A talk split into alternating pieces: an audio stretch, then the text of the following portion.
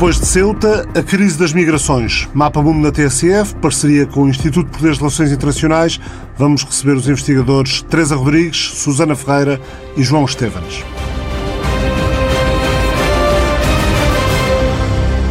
João Estevens é mestre em Ciência Política e Relações Internacionais pela Faculdade de Ciências Sociais Humanas da Universidade Nova de Lisboa, doutorando em estudos sobre a globalização, também na Nova, migrações e envelhecimento no âmbito da demografia e estudos de segurança. São duas das áreas em que investiga. Susana Ferreira é doutora em Relações Internacionais e Segurança Internacional pela Universidade Nova e pelo Instituto Universitário General Rui Terras Malhado, a UNED, em Espanha, eh, dá também aulas numa universidade na Catalunha, é investigador do IPRI, foi investigadora convidada do Institute for Study of International Migrations, da Universidade de Georgetown, nos Estados Unidos. As áreas de interesse e investigação centrais são as migrações internacionais, gestão fronteiriça, estudos de segurança, políticas europeias e o Mediterrâneo. Publicou em 2019 o livro Human Security and the Migration in Europe's Southern Borders, a segurança humana e as migrações na fronteira sul da Europa, eh, publicado pela prestigiada Palgrave Macmillan. Teresa Ferreira Rodrigues é professor no Departamento de Estudos Políticos da Faculdade de Ciências Sociais Humanas, professora convidada da Nova Information Management School, ambos da Universidade Nova. As migrações são uma das áreas em que tem desenvolvido investigação ao longo dos anos, membro de várias associações nacionais e internacionais no âmbito dos estudos demográficos e das relações internacionais. É autora de centena e meia de artigos científicos e 12 livros publicados. Depois da crise da semana passada e de milhares de migrantes já terem regressado voluntariamente a Marrocos, depois das trocas de acusações entre o reino de Mohamed VI e o reino de Filipe VI, ou seja, entre Marrocos e Espanha, troca de acusações, aliás, continuam. Os migrantes não estão com vida fácil em Ceuta, os que ainda lá continuam. Nos últimos dias, uma organização não governamental marroquina acusou Espanha de expulsar ilegalmente 40 eh, migrantes iemenitas do Iémen. Estes refugiados iemenitas foram registados e instalados no centro de acolhimento de referentes de asilo, antes da crise, e levados à força para a fronteira marroquina pela polícia militar espanhóis, denuncia a Associação Marroquina pelos Direitos Humanos. Começa Começo pela professora Teresa Rodrigues. Eh, até que ponto aquilo que aconteceu em Ceuta, além de uma certa chantagem política por parte das autoridades marroquinas, recordo que Espanha, invocando razões humanitárias, decidiu acolher para tratamento à Covid-19 o secretário-geral da Frente Polisário, que combate pela autodeterminação do Saara Ocidental, que Marrocos ocupa. Eh, as autoridades de Rabat não gostaram desse acolhimento, decidiram repostar abriram, escancararam a porta de passagem para o enclave espanhol de Ceuta a milhares de migrantes. Eh, estiveram cerca de 10 mil na altura, só repuseram o controle depois de muita pressão da União Europeia, mas pergunto, Teresa Rodrigues, até que ponto tudo isto está muito relacionado uh, com a falta de uma verdadeira política europeia de migrações? Uh, muito boa tarde, uh, uma questão muito pertinente. Eu diria que, para começar aqui o nosso debate, que basicamente este episódio veio lembrar várias coisas. Veio lembrar, por um lado, que a Europa não pode viver sem migrantes, ah, mas quer escolher quem deixa entrar nas suas fronteiras, quando o faz e para onde o faz. E também, e talvez antes de mais, ah, veio provar aquilo que já sabemos que é a enorme dificuldade que a Europa sempre teve em gerir o fenómeno migratório, tal como ele hoje se apresenta, e a forma como uh, uh, as migrações e as políticas que rodeiam a questão migratória podem ser um, usadas ou utilizadas ou, ou, ser o mote para uh, todo um conjunto de decisões e de, e de, de, de medidas políticas e de, tensões até entre Estados. E, portanto, uh, eu, antes de mais, sublinharia exatamente isto, que é o facto da Europa ter sido sempre um continente que teve uma enorme dificuldade em gerir os contextos migratórios. É claro que isto, do ponto de vista histórico, eh, tem muito a ver com o facto de nós próprios, o continente europeu, ser também um continente de migrantes. Uh, efetivamente, a Europa foi um continente de saída durante séculos para o resto do mundo. Depois, gradualmente, e já no século XX, tende a tornar-se um destino privilegiado e gradualmente ela passa, o continente europeu passa a representar o destino preferencial para as migrações internacionais, eh, por razões que são essencialmente e logo à partida de caráter económico, mas que também são muito explicadas por todo o conjunto de avanços que se registaram ao longo dos séculos no continente europeu, ao longo do século XX, sobretudo em termos de desenvolvimento económico e humano.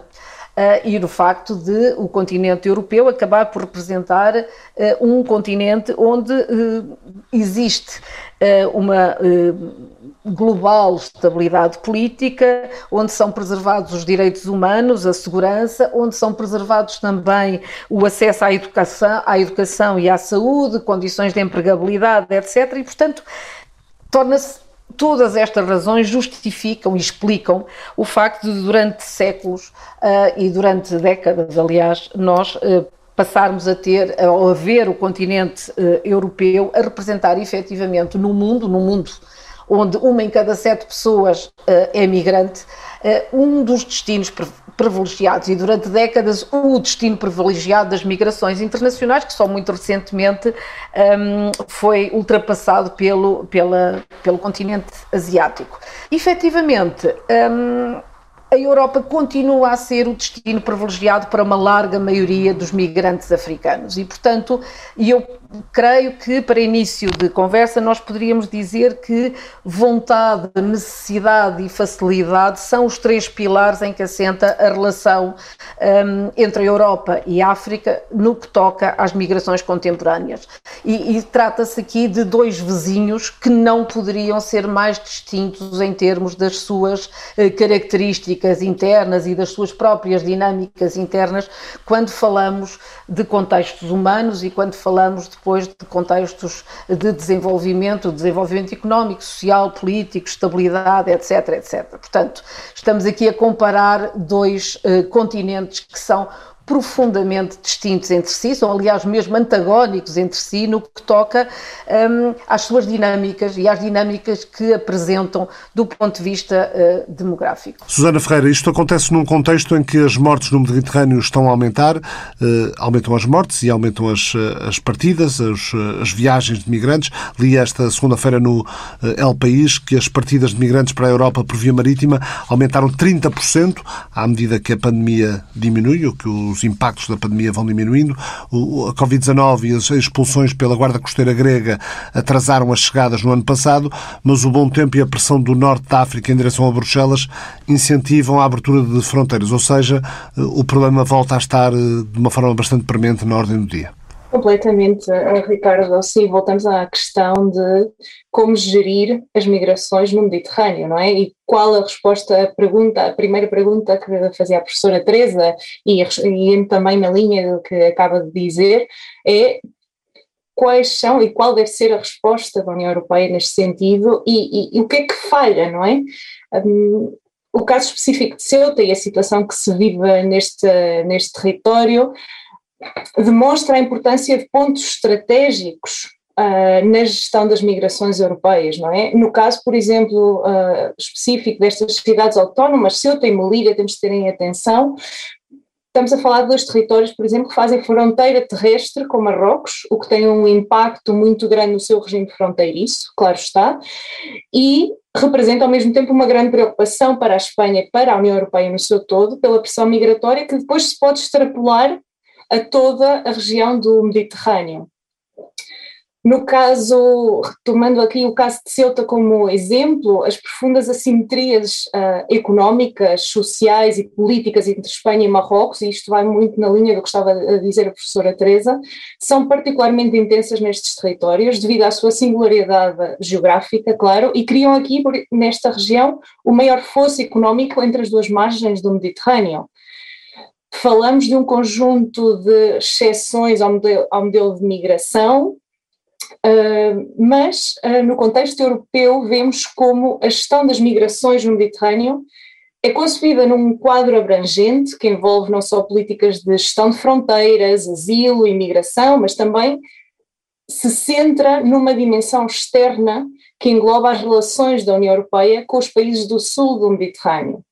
E assim vemos como a União Europeia tem reforçado progressivamente a vigilância e o controle na sua fronteira sul, fruto também de um conjunto de preocupações securitárias que conduziram ao estabelecimento de parcerias com países vizinhos que os incluem neste processo de gestão migratória e de controle de fronteiras, em que vemos, por exemplo, um, o dotar destes países de um conjunto de competências cada vez maiores ao nível da gestão das fronteiras externas. E falamos então, neste caso, de uma crescente externalização das fronteiras como resposta da União Europeia à gestão dos fluxos migratórios, portanto, passar a bola para o outro lado, por assim dizer, não é? Um, uma vez que os países terceiros desempenham um papel cada vez mais importante na gestão dos fluxos e no controle das fronteiras dentro dos seus territórios para ajudar a União Europeia e penso que isto pode ser também um bom, uma boa uh, questão para depois continuarmos a debater, não é? Porque vamos aqui à criação dos chamados Estados tampão, o que demonstra, por algo, de alguma forma, a crescente dependência da União Europeia de, de terceiros Estados para uma gestão efetiva. A pergunta seria se é eficaz das suas fronteiras não é? Uh, e uma dependência que abre caminho ao uso da mobilidade humana como moeda de troca nas relações bilaterais, como dizia antes, com o caso de Marrocos, claramente uh, é o que, que, vemos que fazem, não é? Uma, uma chantagem constante uh, com Espanha e diretamente, claro, com a União Europeia. E ao nível da governação das migrações, então nesta fronteira sul, este é e continua a ser um dos principais uh, desafios que a União Europeia tem. Uh, a Covid, de alguma forma, veio um, trazer outras preocupações à linha da frente, mas o problema continua, a questão continua, não é? E vemos que uh, uma resposta, a resposta até hoje tem-se centrado na adoção de medidas de emergência, principalmente. São medidas que em si têm um efeito muito mais apenas paliativo, tem se centrado no reforço do controle fronteiriço, através desta externalização da fronteira de que falava. Uma luz de esperança ou não, a recente adoção de um novo pacto sobre migração e asilo, que demonstra a intenção da UE em dar novos passos, mas sempre voltamos, a, se calhar, à mesma retórica, à retórica de sempre, não é? Mas que tem como base também o Pacto Global das Migrações. Bem, para concluir, gostava de sublinhar a responsabilidade que a União tem na adoção de princípios orientadores uh, para assegurar uma gestão de migrações que salvaguardem a humanidade destes migrantes, que evitem estas tragédias um, nas águas, nas, nossa, nas nossas costas, não é? João Estevens, como é que avalia o que aconteceu e a forma como Marrocos, Espanha e a União Europeia têm lidado com o assunto? Bem, uh, antes de mais, como, como estava aqui a dizer, uh, penso que é uma situação um bocadinho diferente de outras uh, crises migratórias, não é? porque elas são sucessivas, que já falámos. Portanto, estamos aqui, sobretudo, numa questão político-diplomática, que, que existe uh, e que, em que a crise migratória foi de alguma forma uh, teve um caráter intencional. E de facto os migrantes estão a ser utilizados enquanto, enquanto moeda de troca. E portanto penso que é uma crise que tem alguns contornos particulares né, a partir daqui. Porque nós já sabemos e como já foi dito ou seja a, questão das migrações coloca-se sempre em dois eixos. Portanto por um lado o desafio humanitário que existe, não é? E, portanto, no curto prazo há uma resposta uh, das autoridades uh, espanholas para salvar vidas, primeiramente fazendo o controle de fronteiras, mas também salvando vidas. Nós temos o caso, não, não há muito tempo, quando o Salvini, em Itália, uh, de alguma forma proibia os salvamentos e imputava responsabilidade criminal nas próprias organizações que ajudassem a salvar vidas e, portanto, temos aqui uma resposta espanhola já bastante diferente da italiana, portanto acho que há aqui também um, um ponto a, a ressalvar, e isso vai entrar naquilo que são as lideranças políticas. Do ponto de, da União, do ponto de vista da União Europeia, uh, manteve-se uma, uma um, houve um alerta, não é? Uh, em relação à, à, questão de, no fundo, da fronteira com a Espanha ser a fronteira da União Europeia, mas de alguma forma foi uma resposta uma vez mais macia. Portanto, aquilo que surge na União Europeia são sempre soluções de compromisso face à, questão migratória, que no fundo derivam de um entendimento dissemelhante dos vários Estados-membros sobre a questão migratória. E essa também é uma das razões por que o pacto continua de alguma forma pendente e se fazem rondas por todos os Estados-membros, no fundo, para perceber qual é a solução de compromisso que vai ser possível aprovar. Seria ótimo para a presidência portuguesa e teria certamente isso como objetivo no início de, de, de, da atual presidência, mas como é óbvio, o pacto ainda vai demorar. O pacto não, não vai ser para já, porque o desafio migratório se coloca de forma dissemelhante para, para os diferentes Estados-membros. Ademais, temos diferentes lideranças políticas que olham também para a questão migratória de, forma distinta. O que assistimos, e não podemos não, não falar disso, é um, uma utilização uh, da questão migratória por parte, ou seja, como um dos grandes eixos da narrativa da direita radical, não é? Ou seja, os novos movimentos de direita radical, muitos deles que originaram partidos políticos, acabaram por ter como um dos eixos fundamentais da sua narrativa as questões da imigração, ou seja, tanto a imigração no que, no que, no que se refere uh, a fluxos em massa uh, descontrolados, enquanto ameaça enquanto invasão para o país, não é? E nós uh, ainda, ainda agora, nós penso que foi o Santiago Abascal, imediatamente já em Sevilha, há pouco tempo, já tinha feito um comentário uh, sobre a questão das migrações, quando se referia à estratégia uh, 2050, esse grande exercício prospectivo que foi feito agora em Espanha, portanto, claramente uh, a falar da intenção do governo espanhol de substituir de alguma forma aquele que era o, a população espanhola por, por nova vaga de, de, pessoas culturalmente distintas. Portanto, em vez de combater a imigração de, dos jovens espanhóis que não têm trabalho e que não encontram condições de vida para fazer aquilo que seria uma progressão esperada, procuram de alguma forma uh, substituir para encontrar um novo eleitorado. E, portanto, temos aqui uma diferente. Quando falamos aqui de, de, das respostas políticas, temos aqui várias respostas políticas, não é? Portanto, em Espanha temos a resposta governativa, uh, que de alguma forma as várias intervenções uh, de alguma forma frágeis para resolver o conflito diplomático com Marrocos. Né?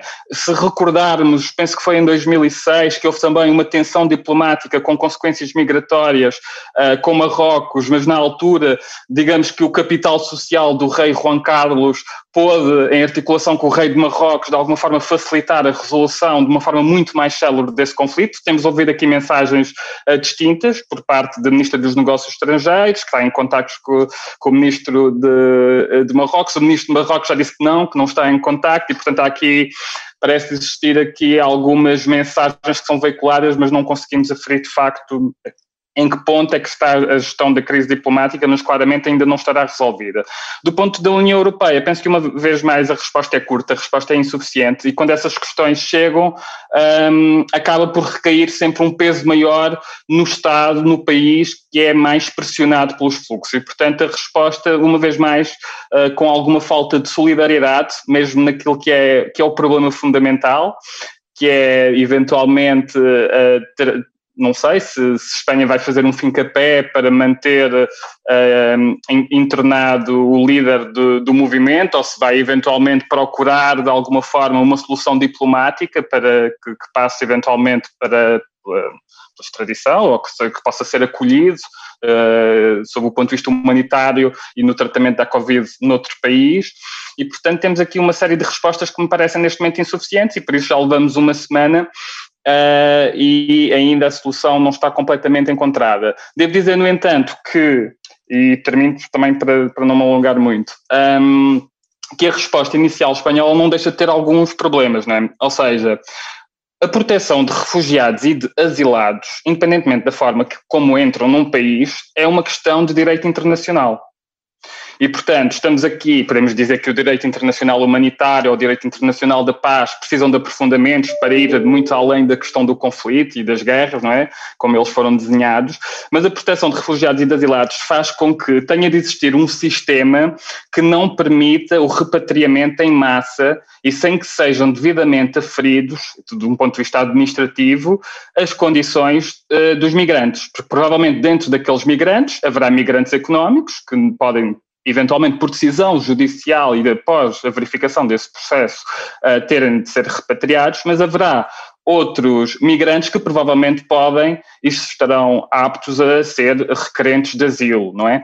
E portanto temos aqui, temos, temos magrebinos, mas temos eh, pessoas que vêm de, da África subsaariana e portanto temos aqui situações também muito uh, diferentes entre os vários migrantes que temos. E portanto a resposta inicial foi uh, também, uh, de alguma forma, uma resposta de força espanhola para dissuadir que os próprios migrantes continuassem a vir. Ou seja, não há nada mais forte para os migrantes uh, pararem de vir por iniciativa própria, de alguma forma, do que perceber que este movimento não estava a ser bem sucedido, não é? E, portanto, temos uma resposta espanhola inicial muito forte e dura, e temos depois uma resposta espanhola, de alguma forma, mais suave e mais incapaz na gestão uh, diplomática com, com Marrocos. Por razões técnicas, eh, não podemos eh, voltar a ter a professora Teresa Rodrigues, que ficou sem ligação via internet.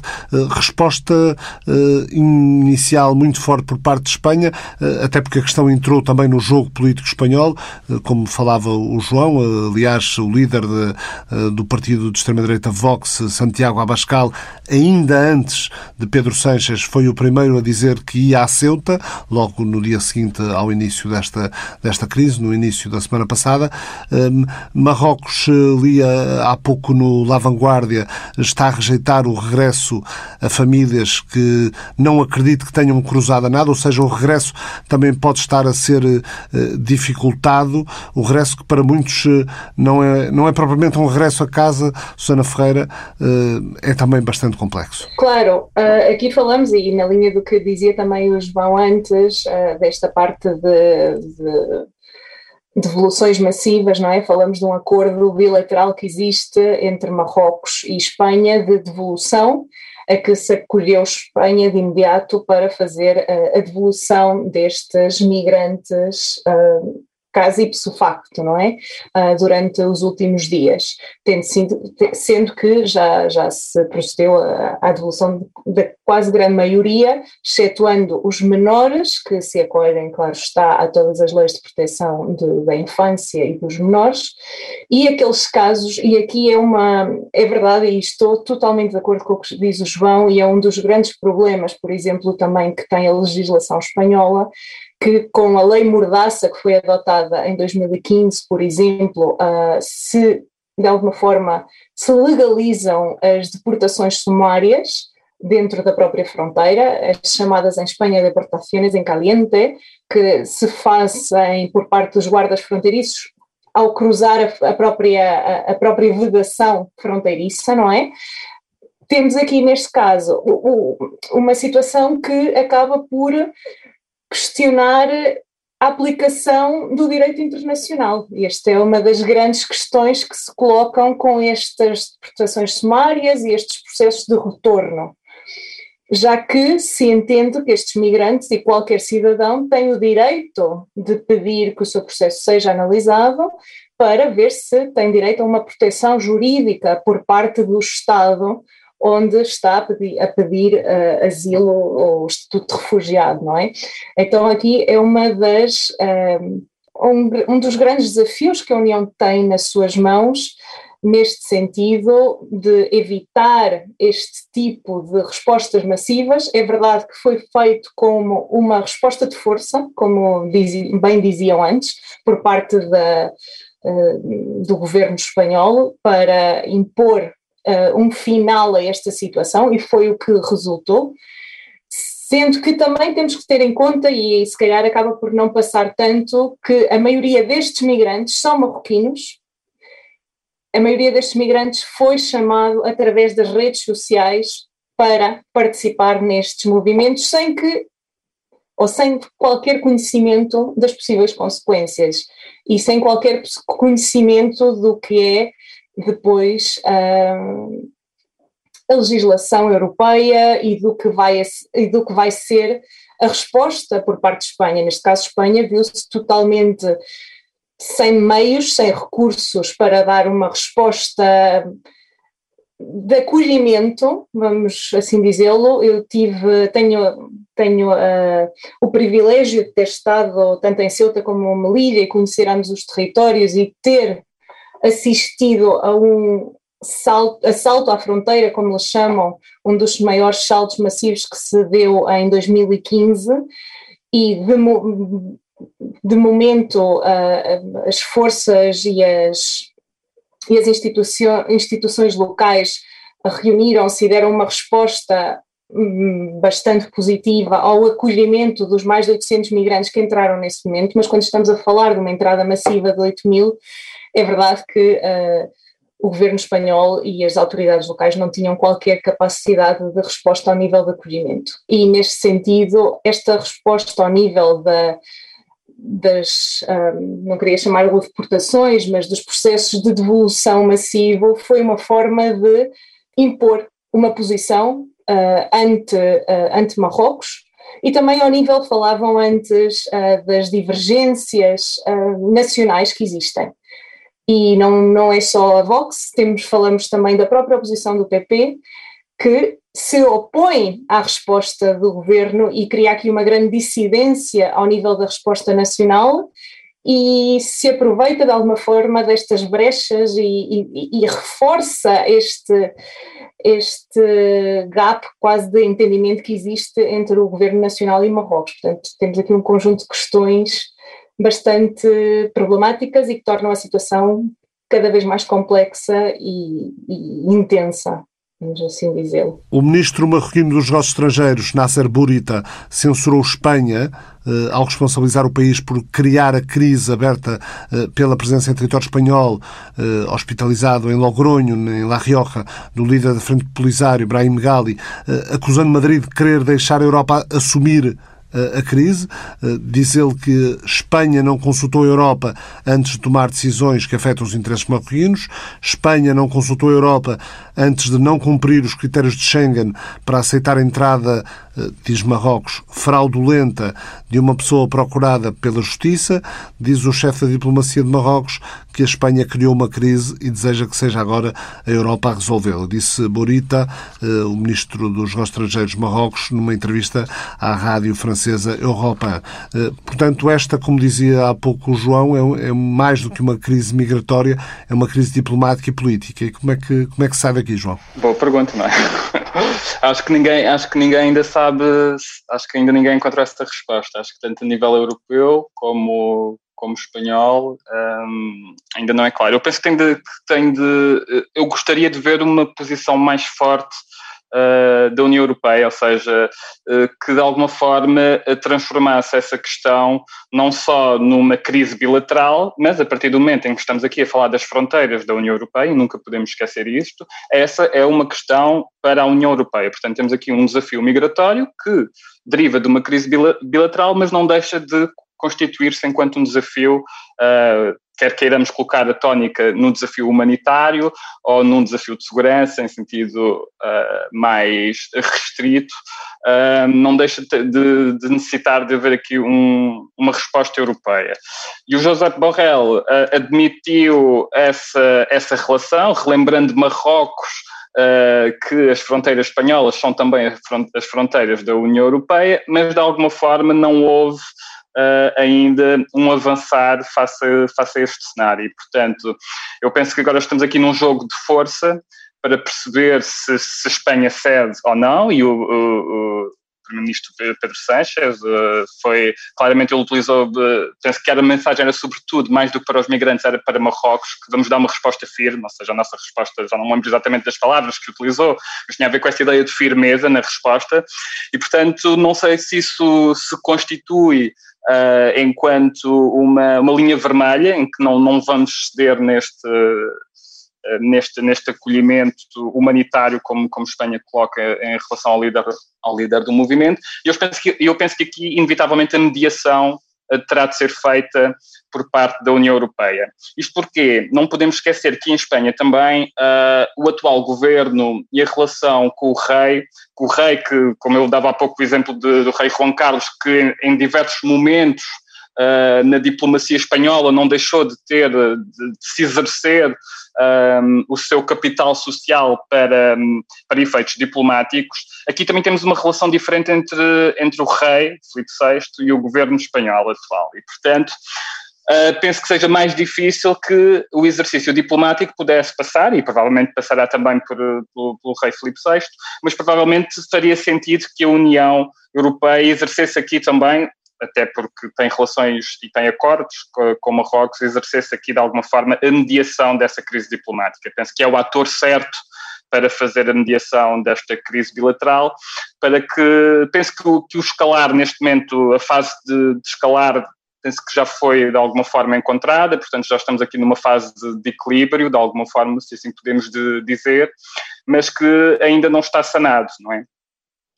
Também temos de perceber, e a Susana vincou isso há pouco, que é esta, esta situação, ou seja, é inevitável que a governança das migrações, estamos aqui a falar de um fenómeno transnacional e, portanto, terá sempre de passar por uma articulação e por cooperação entre países de origem, países de trânsito e países de destino ou acolhimento. Aqui podemos deixar um bocadinho países de destino, que muitas vezes não são os países de acolhimento, mas pronto.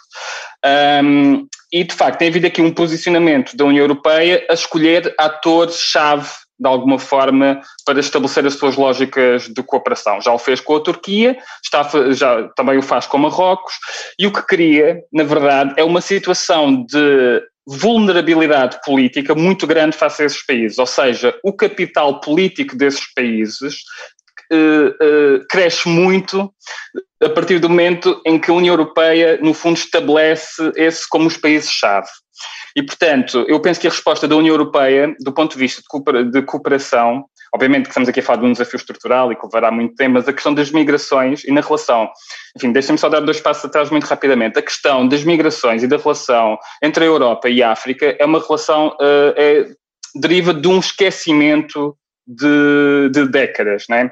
Portanto, deriva de um passado colonial uh, e deriva de um entendimento, de alguma forma, que obriga a um outro olhar das lideranças europeias para os países africanos, com vista a um maior esforço cooperativo, não é?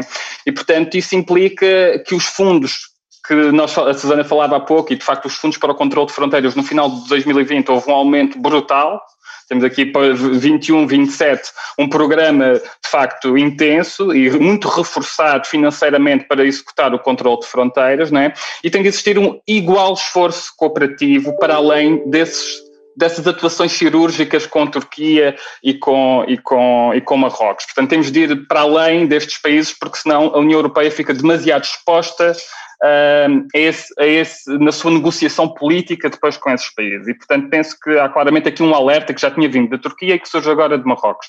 No entanto, a União Europeia para resolver, neste caso concreto, a crise diplomática, uh, claramente tem de ter uma intervenção, e penso que o José, o José Barrol, uh, Barrol uh, apesar de. Borrell, apesar de, de ter tido uma, uma, intervenção ainda muito incipiente e as várias vozes de outros Estados-membros, o nosso próprio ministro Santos Silva, enfim, são, são são situações para não comprometer, mas de alguma forma que não se colocam dentro da crise. Né? E a União Europeia tem de se colocar dentro. Portugal, eventualmente, pode se colocar fora, obviamente, pode uh, defender o diálogo e racionalidade uh, e na, na, gestão dessa situação, não é?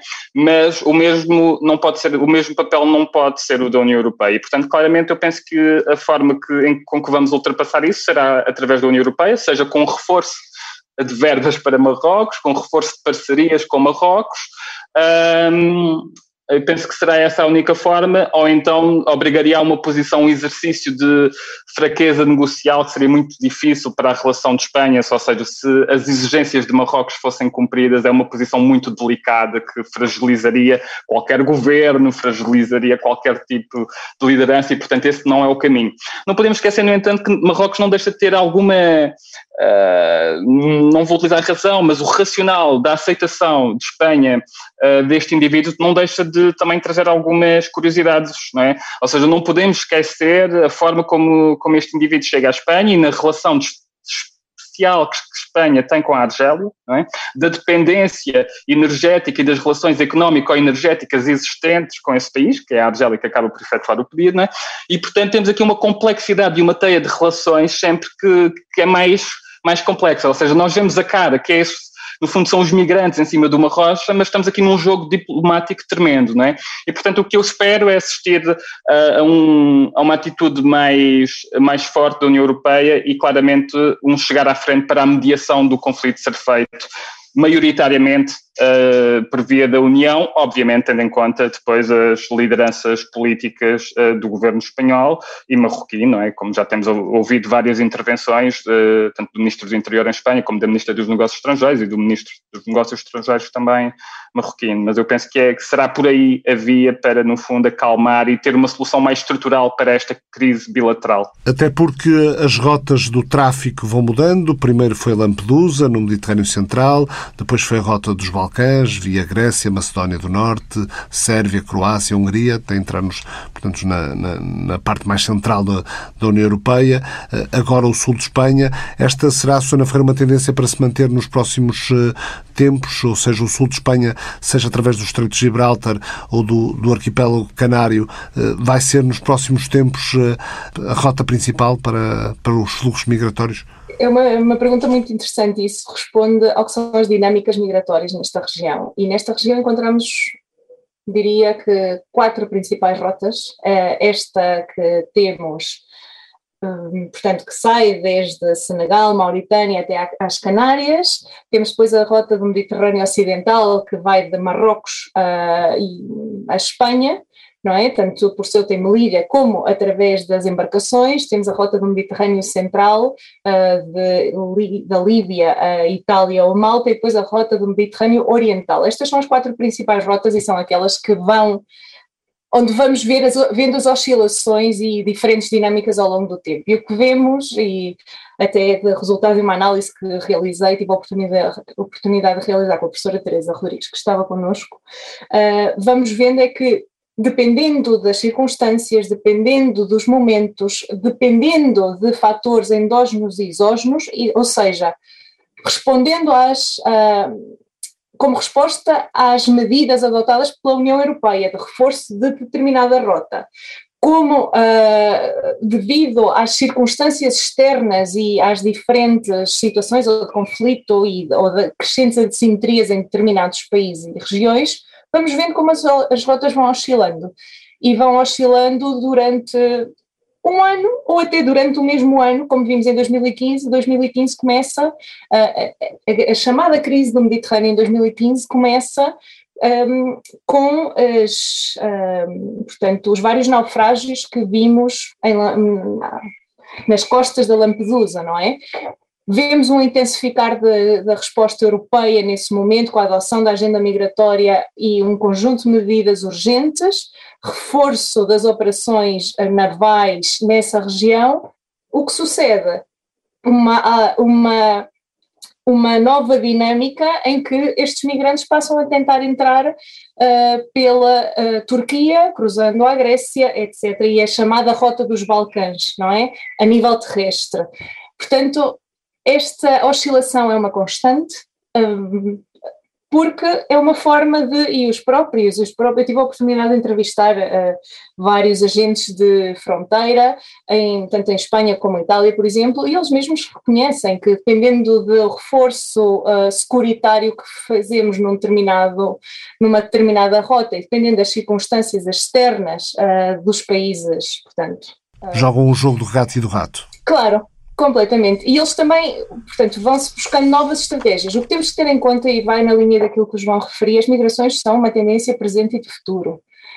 Uh, e as migrações irregulares também, não é? Uh, sabendo distinguir as migrações regulares das irregulares, sabendo que é uma percentagem muito mais pequena dentro do que são as migrações internacionais, tendo em, em conta e sublinhando estas ideias que nos deu aqui o João de que as principais migrações hoje em dia dão-se no sentido sul-sul, portanto, o que chega à Europa é uma percentagem muito pequena, não é esta ideia generalizada que todos os africanos querem vir para a Europa, se pusermos assim de uma forma muito generalizada. Portanto, há, há formas e há. Não há uma solução, não há uma solução, claro está, e a solução também não é de ter, porque vemos que as, as políticas não são capazes de fazer, não é? Portanto, é uma, a solução é gerir. Muito obrigado, Susana Ferreira, muito obrigado, João Estevens. O Mapa Mundo, parceria da TSF com o Instituto Português de Relações Internacionais, regressa na próxima semana. O Mapa Mundo é uma parceria da TSF com o Instituto Português de Relações Internacionais.